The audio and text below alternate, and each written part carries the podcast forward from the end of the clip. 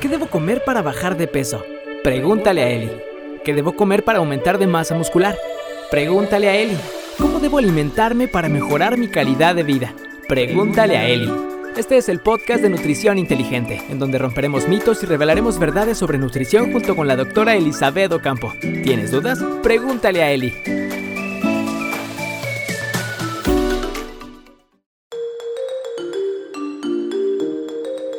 ¿Cómo estás? Bienvenido una vez más a este espacio, Pregúntale a Eli, este rincón en donde vamos a resolver todas nuestras dudas acerca de nutrición, acercarnos con profesionales como Elio Campo y en esta ocasión vamos a platicar sobre algo que seguramente en esta pandemia a todos nos ha pasado, que nos sentimos ansiosos, que empezamos a chatarrear, empezar a comer, a picar en uno y otro lado. Entonces, para empezar con este tema, primero saludar a la anfitriona de este espacio. Hola Eli, ¿cómo estás? Muy bien, muchísimas gracias por acompañarme en este espacio. Muy interesante el tema que creo que nos pasa a todos sobre la parte de la ansiedad. Entonces, pues más que nada, muchísimas gracias. Oye, y ahorita que hemos estado encerrados, que hemos estado, eh, pues que no podemos, en un principio, digo, casi llevamos dos años en que no podíamos salir eh, de casa ni a trabajar, eh, ni al gimnasio, ¿no? Que los gimnasios estuvieron mucho tiempo cerrados, este, no podíamos pues hacer muchas actividades a las que estábamos acostumbrados. Entonces empezamos a sentir esta, esta ansiedad, eh, esta necesidad de empezar a, comernos las uñas y hasta lo que no. Entonces, ¿esto por qué, por qué pasa, Eli? O sea, ¿por qué queremos empezar a, comer? O sea, ¿por qué la comida representa como ese como esa mm, ancla o como esa, eh, ¿cómo, ¿cómo llamarlo? No sé, como esa solución que encontramos y tratamos de saciar este sentimiento a través de la comida. Muy bien dicho, eso es algo bien importante porque ahorita en la pandemia, bueno, se ve más reflejado por toda la parte de la pérdida que probablemente muchos de nosotros, los más los, bueno, en el caso de los mexicanos, pues, y la gente que, que, conocemos tienen una pérdida por el COVID y están pasando por un duelo y entonces hay, hay cuestiones de ansiedad, depresión o la cuestión de la, eh, hicieron recorte de, en algunos empleos o situaciones así donde eh, pues las personas llegan a, tener como esta parte de, sensación y emoción y que se van a aislar sobre la comida porque la comida para ellos les da a lo mejor el placer, el acompañamiento, etc. Y también en esta pandemia, fíjate que he escuchado a muchas mujeres y a muchas personas donde el estar encerrados, pues nos hace limitarnos a ciertas actividades que normalmente estábamos acostumbrados, ese home office o a lo mejor esa parte de, por ejemplo, ahora voy a preparar un pie de fresa y mañana voy a hacer unos brownies y mañana voy a hacer unas galletas. Entonces, también eso impacta muchísimo en cuanto a, a, nuestros estilos de vida que nos están llevando, que no es malo, yo no lo veo como algo malo ni bueno, sino más bien adecuado de acuerdo a lo que yo, Elizabeth, o yo como persona represento hacia esa comida y hacia esa emoción, porque yo estoy totalmente convencida que la comida siempre va a estar relacionada hacia ese ámbito que a mí me traslada hacia esa emoción o a ese momento. Por ejemplo, a mí que soy fan de, fíjate, mi platillo favorito son las calabacitas rellenas como con huevito en caldillo de jitomate. Nosotros le llamamos tortitas de calabaza en caldito de jitomate. Y entonces eso, me, pero me requete fascina porque me llevan a, la casa con mi mamá, que me apapachaba, en que siempre llegaba y me hacía totalmente. Ah. Entonces, la relación que nosotros tenemos con la comida hacia esa emoción impacta muchísimo entre, entre todos a que tenemos esa memoria, ¿no? Hacia esa, mm, ese paladar, ese sabor, ese gusto por querer comer ese alimento. Pero antes de iniciar el tema de la ansiedad, los alimentos que me gustan o que podemos controlar para, o los alimentos que me pueden ayudar a controlar la ansiedad, me gustaría también dejar muy en claro la definición de ansiedad y la definición de hambre como tal, porque a veces no lo podemos identificar y eso también tiene algo importante que podemos estar viviendo ahora. Fíjate que en la parte de la, de la ansiedad, pues tienes algo bien claro, siempre se va a relacionar con una emoción. Pero fíjate que el ser humano es tan inteligente que muchas veces nuestra ansiedad se puede venir de la misma manera o se puede representar también cuando hay hambre, o sea, pueden llegar al mismo tiempo. Entonces, yo, por ejemplo, eh, el hecho de tener ansiedad o como definición es comer algún alimento a causa con una emoción. Puede ser un estrés, puede estar deprimido, puede estar ansioso, puede estar más como en una situación de, de, preocupación, etcétera, totalmente. Y la parte del hambre, el hambre se identifica cuando no cubrimos los requerimientos de energía que el cuerpo necesita para sobrevivir. Eso es súper importante. Entonces, muchas veces hay personas que lleva, se someten a dietas muy estrictas, a dietas donde les quitan pues algunos ciertos tipos de alimentos como estas famosas dietas que conocemos ahora, las dietas keto, que les quitan los carbohidratos o el ayuno intermitente, que son personas que pues quieren probar algo nuevo en esta, en esta parte del control de peso o situaciones de alguna enfermedad, pero muchas veces pues esa persona, por la cuestión de la carga de emociones y toda esta situación, no puede vivir con ese plan porque se queda con hambre o a lo mejor no está bien calculado o porque a lo mejor hizo mucho ejercicio pero le falta más comida o llegó o no comió en todo el día y ya nomás quiere llegar a la casa a comer y pues llega esa hambre impresionante aparte de la emoción que traigo y vienen al mismo tiempo el hambre y la ansiedad.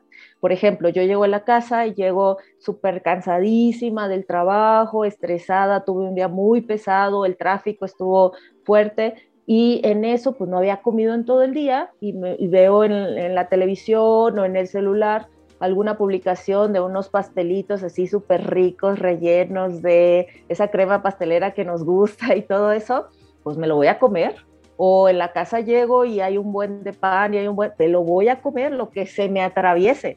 ¿Por qué? Porque tengo hambre, pero al mismo tiempo estoy representando esta ansiedad para tomar decisiones. Y te apuesto que si uno llega con una, llega a casa en otra situación, en otro escenario, llego a casa, pero ese día, pues sí tuve un día pesado, pero sí comí, me llevé mis comidas, este, me llevé mi dieta en mi stopper, la verdad es que tuve como buenas decisiones a la hora de, de, consumir mis alimentos y entonces pues sí se me va a aparecer esa pizza o ese, ese pastelito, ¿no? Rico, pero como yo ya estoy saciada, ese es más controlable, ¿sabes? Es como más como que todavía le puedo decir, mm, no, mejor me llego, me tomo un vaso de agua, me relajo o me pongo a hacer estos pendientes de estos correos que tengo que enviar y se me pasa y ya se me olvidó y ya me tocó la cena y ya, todo súper fácil. Entonces siempre tiene que involucrar en esta parte de dónde, en qué momento y por qué lo estoy representando. No, identificar, ¿no? Identificar primero qué es hambre o si viene eh, acarreada de una emoción.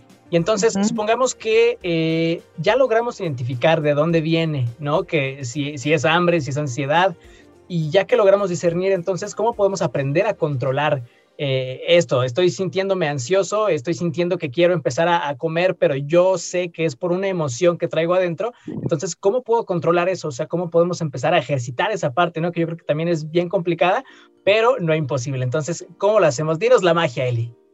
Pues mira, hay muchas estrategias y esto pues obviamente depende de, los hábitos de la persona, de, su estilo de vida, del el entorno familiar o el entorno de trabajo, el entorno que viven todos los días, ¿no? Una de las cosas, fíjate que en psicología les llaman, o yo lo relaciono también con la ola de deseo.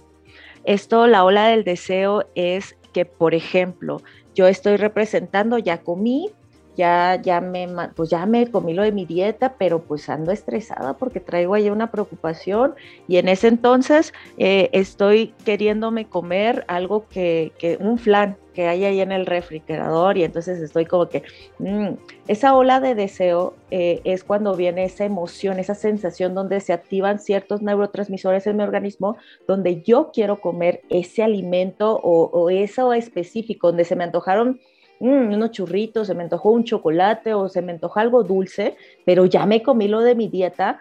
Entonces, esa ola de deseo normalmente la expresamos como en 20 minutos, por ejemplo. En esos 20 minutos yo ya lo identifiqué, ya, ya, porque a veces ni lo identifico, es lo hago de manera inconsciente o consciente. Entonces, en esta parte tengo que esperar 20 minutos a que pase el tiempo para que yo pueda responder hacia, hacia esa parte de querer comer. Y esos 20 minutos me tengo que ocupar, tengo que distraer mi mente con algo que pueda, este, eh, eh, no sé, como, como mantenerme distraído hacia, que no esté pensando hacia esa preocupación o ese ambiente y se me va a olvidar el, el, esquema. Hay olas que vienen más fuerte y hay olas porque hay más estrés o más situaciones de angustia y hay olas que vienen muy ligeras y que pues me pongo a hacer a doblar la ropa o me puse a llamarle por teléfono a mi mamá y duré esos 20 minutos o me puse a... Siempre hay cosas que hacer, pero la gente a veces dice, no me voy a, poner a, este, a hacer algo que a lo mejor no quiero hacer y lo tengo que hacer porque me está dando la ansiedad, pero, pero no tiene que ser algo tan marcado, ¿sabes? Tiene que ser algo que, que sea parte de mí, o sea, si a lo mejor en ese momento tengo este pendiente de, no sé, voy a, diseñar algo, o voy a arreglar el closet de la casa, o voy a hacer, o leer un libro inclusive, puede hacer que se me vaya esa sensación y pueda mantener como el estándar que, mm, sí es cierto, mira, lo pude controlar bastante bien y me estoy dando cuenta de que estoy tomando mejores decisiones en mi vida y, fíjate, y, no me siento culpable, porque muchas veces cuando lo hacen de manera pues no consciente y que digo, estoy estresada y me empiezo a comer un bote de helado completo y estoy estresada y más en esos días que nos viene nuestro periodo a las mujeres y todo este rollo. Y sí, el síndrome premenstrual donde te da un hambre feroz.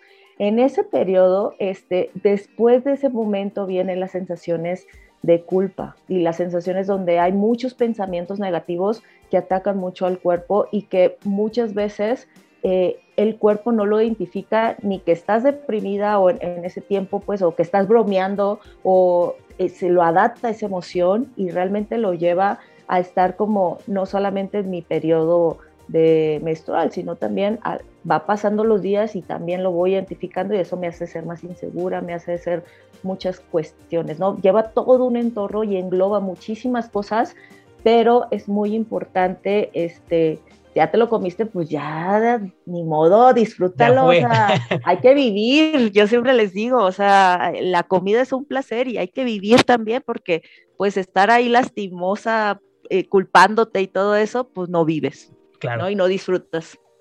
Oye, y también yo creo que a colación de esto vienen como muchos mitos, o no sé por qué se me ocurre esta, esta parte, este, que a veces buscamos en internet, ¿no? Que nos metemos a San Google y decimos, ¿cómo puedo controlar la ansiedad? ¿Cómo puedo este, lidiar, ¿no? Con, con este, este, pues esta problemática que para muchos representa es una problemática. Y por ahí a lo mejor también me encontré que eh, comer chicle o el picante pueden ser como estos hacks, como estos eh, tips que te pueden ayudar a, controlar esa ansiedad para no comer tanto. ¿Esto es cierto o por ahí podemos hasta a lo mejor hacernos daño y tener una gastritis por andar tratando de este, jugarle al, nutriólogo, ¿no? Entonces, platícanos, Eli, ¿esto es cierto o, qué podemos hacer ya en, puntualmente? ¿Qué tipo de alimentos, qué, qué, snacks a lo mejor podríamos implementar en nuestra dieta para evitar como estos, esos periodos, como dices, esas olas de ansiedad? Fíjate que este, ese, es algo bien importante porque el buscar en Internet te puede llevar a muchísimas cosas, ¿no?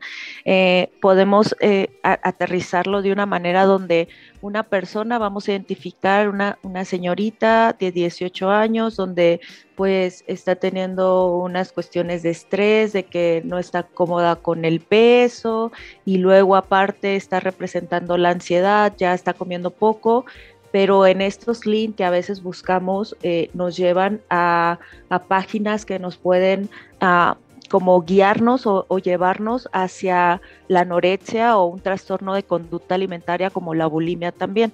Entonces, donde hay muchas, muchas páginas de internet que muestran o te quieren llevar a un grupo donde hay pues cómete el hielo en todo el día o sabes que mastica chicle en todo el día, nada más cómete una manzana, haz mucho ejercicio, haz sentadillas.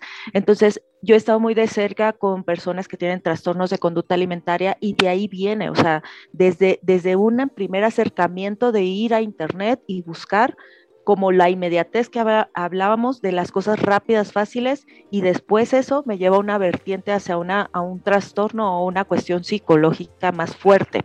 Entonces, es importante en esta situación revisar más que nada todo el entorno a lo que me va a llevar ese momento. ¿Qué podemos hacer o qué, cuál sería la recomendación? El chicle sí, sí es bueno, no es algo como, yo, reitero, ¿no? No es en la nutrición no hay nada malo ni bueno, sino hay adecuado y no adecuado. Y en este caso, si soy una persona que sufre colitis, que casi el 80% de los mexicanos sufren colitis, el chicle, pues tu, tu mandíbula está masticando, está produciendo, eh, haciendo el proceso de deglución le está mandando una señalización al estómago donde hay una masticación, pero no hay alimento y entonces pues va a generar gas, ¿no? En esta situación, el chicle no sería como lo más conveniente para personas que sufren gastritis o colitis, donde hay alteraciones gastrointestinales. Mm, les reitero, no es malo ni es bueno, sino más bien va a ser adecuado para mí o no adecuado para mí. En este caso también está la cuestión del picante. La, el picante tiene una sustancia que se llama capsaicina, que la capsaicina me puede ayudar a eh, secretar un neurotransmisor que me ayuda a generar el freno ilial. Ah, es, eso se llama OEA, ese neurotransmisor se llama OEA y que me dice, hasta aquí, hasta aquí vamos a comer, hasta aquí vamos a frenar esa, esa parte me hace sentir como lleno. Inclusive también ayuda a la termogénesis. ¿Qué significa esto? Termogénesis alimentaria es cuando tú te comes un alimento que te genera mucho calor en el organismo y por consiguiente está generando energía o gasto energético.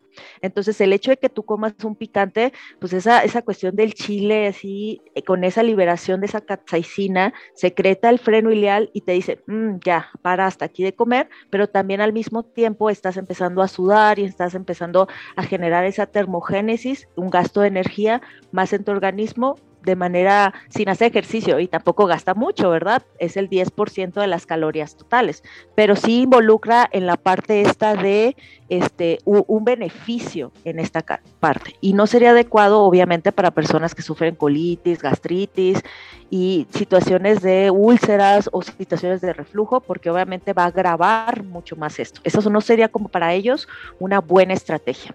Y siempre acuérdense que no por consumir algo que sea bueno, entre comillas, lo voy a consumir demasiado porque entonces ya no buscamos ese equilibrio y entonces ya viene lo malo, nos, no nos vamos al extremo, ¿no? De no comerlo o comerlo mucho. Entonces hay que buscar siempre esa, esa parte media donde me des equilibrio entre todo, que sí es difícil lograrlo y en todos los aspectos, pero en esa parte sí, sí tendremos que mediar esta situación. ¿Cuáles serán las recomendaciones que podríamos eh, aportar en, en, las cuestiones de ansiedad o cuando yo sufro? Uno, pues sí también es como analizarnos e identificar cuando es hambre y cuando es ansiedad totalmente. Hacer estrategias, como les decía, eh, en el caso de ocuparnos, en el caso de este, eh, identificar esa ola de deseo y utilizar más que nada como como entornos que nos pueden ayudar a, esa parte, como el entorno familiar, donde yo estoy en un régimen porque tengo un objetivo para pérdida de grasa pero pues mi mamá, mi papá compra el pan y pues soy ser humano y se me va a antojar, ¿no? Entonces, por eso es muy importante este, el entorno, el entorno hacia donde me va a llevar en esta situación. Y la otra es, este, en el caso de los SNAT o lo que pueden ayudar muchísimo, siempre el aumento de las dietas en proteínas son muy buenas que me van a mantener esa, esa sensación de saciedad, que es el contrario, sentirme lleno, sentirme satisfecho. Eh, también, por ejemplo, el, el, hecho de que consuma cereales integrales, o sea, todo lo que es, por ejemplo, el pan integral, las pastas integrales, el arroz integral, que tienen esta cascarita, esto cafecito, pues obviamente eso me va a llevar a que a que me sienta más satisfecho, o sea, como que mis papilas gustativas tienen esa señalización de decirme, mm, me siento lleno, me siento satisfecho, pero si me como cosas refinadas como todo lo empaquetado, los, el pan de dulce o, harinas refinadas, pues me, ¿cuánto me va a durar el efecto no de ese azúcar? Cinco, diez minutos y al rato quiero comer otra vez más. Entonces lo que hace la fibra es como mantenerme más saciado y, hacer como que se me olvide, ¿no? Inclusive aunque venga la emoción, eh, la fibra me va a ayudar como ese, ese aspecto de decir, ya, sí, sí tengo ganas de, pero es, es muy controlable porque me puse hacer otras cosas, ya lo identifiqué y ya se me pasó, ¿no? Hay otra situación también en el aspecto de, por ejemplo, por eso en el plato de bien comer está evaluado que las frutas y las verduras son como en mayor proporción en nuestra dieta. Entonces, la verdad es que no estamos acostumbrados a comer verduras y la idea de todo esto es que la metamos desayuno, comida y cena. Siempre tiene que ser así, como que en esa parte para que generen como pues cantidad, generen color, porque también de la vista nace el amor en la comida y eso me va a mantener una sensación más de llenura por la cantidad de fibra que tienen, por sus vitaminas, por el agua y obviamente esa combinación con la proteína y las verduras y a lo mejor el snack de la fruta, me voy a sentir pleno, me voy a sentir satisfecho. También la ingesta de agua. Fíjate que el estómago tiene varias señalizaciones, no solamente la cuestión de, ay, como que siento hambre, y a lo mejor ni es hambre, a lo mejor es una gastritis, ¿no? Para ir, o, una, o unas cuestiones de, por ejemplo, de lombrices, ¿no? Entonces, también es importante el agua, porque si a lo mejor ya comí lo de mi dieta, pero no estoy hidratándome de manera adecuada, pues definitivamente pues me va a llegar ahí como que tengo hambre, tengo hambre y puedo comer, porque los alimentos tienen este, en su composición agua, igual me llena un poquito, pero al rato otra vez y al rato otra vez. Y, mucha gente dice, es que no me gusta el agua, pero hay un montón de estrategias para el agua, o sea, hay infusiones, puedo utilizar test, puedo utilizar a lo mejor este, en este caso como estas este, combinaciones de jarras de agua con fruta picada y le ponen ahí como algunas este, hierbas de olor como menta, o sea, pero hay un montón. Aquí la situación es eh, identificarlo, acercarse a un profesional de la salud para que te diga exactamente qué, qué, es, qué es lo que te toca como en requerimientos. Las dietas no te deben de generar hambre, porque entonces es una dieta que no, no va contigo, no te queda y, este, y no cumple todos los requerimientos que queremos cumplir. Entonces, los snacks son muy buenos. Yo, en lo personal, como cuestiones de libre, libre demanda, que puedes comer así un montón y no va a pasar nada, es la gelatina light. Tiene muy poquitas calorías y ah, ya cubriendo todos los aspectos que platicamos anteriormente. ¿eh? Vamos a comer gelatina light, un litro de gelatina light al día y no va a pasar nada, todo está muy bien, este, y eso me, pues prácticamente es agua, entonces eso me va a ayudar como que a controlar. También existe, por ejemplo, las, eh, los calditos, un caldo de pollo, un caldo de res, un caldo de camarón desgrasado, el caldo que quieras, es libre la cantidad que tú quieras. Las verduras, la verdad, aportan muy poquitas cantidades de calorías y si a lo mejor ya comí un guisado que tenía nopalitos, que tenía calabacita, etcétera, pero todavía tengo la ansiedad de estar masticando, pues algo que me promueve esa masticación, por ejemplo, unas jícamas, unos pepinos, que voy a alcanzar dos tazas y voy a alcanzar con 25 calorías en toda mi dieta en lugar de comerme unos churritos o unos estos chicharrones que pues, me va a dar como 200 calorías y ya es más, ni me voy a mover ni voy a hacer nada. Entonces, esa parte de elegir y tomar decisiones es lo que me va a llevar a mejorar mucho mis hábitos y controlar, pero también identificarlo, saber que tengo un problema y acudir y pedir ayuda con los profesionales de salud para que ellos me orienten y me digan exactamente qué es lo que puedo comer. Porque pues obviamente si te decía, no cubro mis requerimientos, todo el tiempo voy a tener ansiedad y hambre al mismo tiempo y pues no voy a tener como esta vida saludable y al final tengo esa culpabilidad, al final no me acepto y al final vienen un montón de problemas atrás, no solamente la emoción, sino también enfermedades. Claro, yo por último, Eli, algo que mencionabas y que me parece muy interesante es esto, el entorno, ¿no? No solo el entorno familiar, sino inclusive el espacio en donde te desenvuelves y en donde estás. Y por ahí también estaba leyendo que eh, inclusive hasta el color puede ser como un, detonante, ¿no? En cuanto a la ansiedad, en cuanto a querer comer más y llegamos y eh, a lo mejor, no sé, en nuestra cocina, en nuestros espacios tenemos colores muy vivos, muy llamativos, pues a lo mejor eso va a incentivar a que eh, inconscientemente tal vez em, eh, queramos empezar a, comer más, ¿no? O empezar a, como que no tener como esa sensación de, saciedad, de estar satisfecho. Entonces, ya como, como recomendación de tu parte, a lo mejor también sería tratar de cambiar esto, si identificamos que en nuestro entorno hay como hasta colores llamativos o hay como que todo el tiempo está el pan, ¿no? En la mesa o que, pues no sé, o sea, como que tratar de, ponernos estas como pequeñas trampitas o ayudarnos para evitar, ¿no? Caer en la tentación. ¿Sí lo recomiendas? Sí, totalmente. Específicamente más, por ejemplo, ustedes saben que en algunos restaurantes utilizan ciertos colores para, pues, para que el consumidor pues pida más, más, más, más, más, ¿no? Entonces, eso es una cuestión de más de mercadotecnia, una cuestión donde lo hacen como estrategia en el caso de un negocio o en el caso de unas cuestiones de alimentación. Si en mi casa estoy viviendo ese parámetro donde a lo mejor a mi mamá se le antojó pintar las paredes de amarillo con rojo, esas típicas de la cajita feliz, pues había fuerzas que voy a querer más todo el tiempo, no, no voy a salir de la cocina. Pero no solamente impactan en la cuestión de la comida, sino también de la parte de la emoción hacia un sentimiento de estar tranquilos, una cuestión de paz, una cuestión de tranquilidad. Eh, los colores que también dan apetito no generan eso, al contrario, soy más como explosivo, soy más como, estoy más irritado, etcétera. Entonces, sí es importante mejorar tu entorno y también eh, eso te lleva a que la, el horario de tu comida porque mucha gente come muy rápido, entonces el horario, el entorno familiar donde, donde hay, no todos comemos, no sé, e, e, ese, esas cuestiones de comida rápida y, tú no porque tú estás a dieta, ¿no? Entonces ese rechazo ante las personas pues ya va a generar de que lo pude aguantar, aguantar, aguantar, pero llegó un momento en que no, ¿no? Porque somos seres humanos. Entonces aquí es muy importante como, como encontrar esa parte de que la, comida o el ritual de sentarme a desayunar, a comer o cenar, ya sea solo o acompañado, que sea un entorno donde esté tranquilo, donde tenga paz, donde yo sea, este, que lo disfrute, porque por todo ese entorno a veces como ya yo que soy mamá o que esto, si yo estoy regañando a mi hija porque no se come las verduras, porque no se come esto, porque no se come el otro de, de su plato, eh, para ella para mi hija ya lo va a estar identificando como algo negativo, algo como que, ay, voy a comer y siempre es el pleito con mi mamá y siempre es el pleito con la familia y siempre estamos enojados y entonces a la larga eso me va a llevar o que deje de comer o que coma mucho y que me puede llevar a la parte de la ansiedad combinada con esa emoción. Entonces es muy importante que el entorno donde vayamos a hacer nuestro ritual de la comida es nuestro momento, es, es un momento para disfrutarse, para tomar decisiones más saludables, donde sabes que tu cuerpo te lo va a agradecer un montón y que ese entorno pues te lleve pues, en las cuestiones de colores donde te dé mucha tranquilidad, mucha paz y que se te antojen las cosas. Eso es muy importante. Y los olores, todo eso.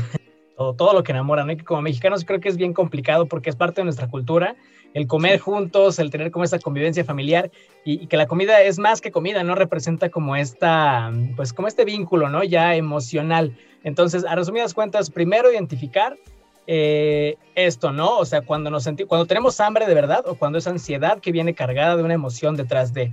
Segundo, acudir con un especialista como Eli, por supuesto, para que podamos tener un, régimen alimenticio adecuado y podamos controlar esa ansiedad con ciertos alimentos que nos benefician, que nos aportan eh, pues todos los nutrimentos que necesitamos. Y tercero, pues el entorno. Si el entorno necesita cambiar, pues, pues ya, ¿no? O sea, tomar acción. O sea, para que de verdad notemos ese cambio en nuestra vida. Muchísimas gracias, Eli. ¿Algo que quieras agregar? ¿Algo más para todas las personas que nos están viendo, escuchando y, y este, y, y todo, y todo lo que esté pasando alrededor de este proyecto? Sí, eh, que bueno, estamos ahí muy activos entre las redes sociales para que también me sigan en todas mis redes sociales y que también si tienen alguna duda o cuestiones así, por ejemplo, de algún tema en específico que les gustaría que hablemos, con todo gusto estamos ahí abiertos. Y pues fue un tema bastante interesante, es un tema que me gusta muchísimo porque eh, llevo, he llevado un seguimiento muchísimo con la parte de las emociones y la alimentación, que son parte del día a día, el vivirlo, el sentirlo y coman, coman rico, la comida es un placer, pero siempre tomando decisiones saludables para este, tener una mejor calidad de vida y estar felices y estar sanos y estar muy contentos, como siempre. Perfecto, y muchísimas gracias y gracias a ti por seguirnos puntualmente en este proyecto. Nos escuchamos y nos vemos muy pronto. Bye bye.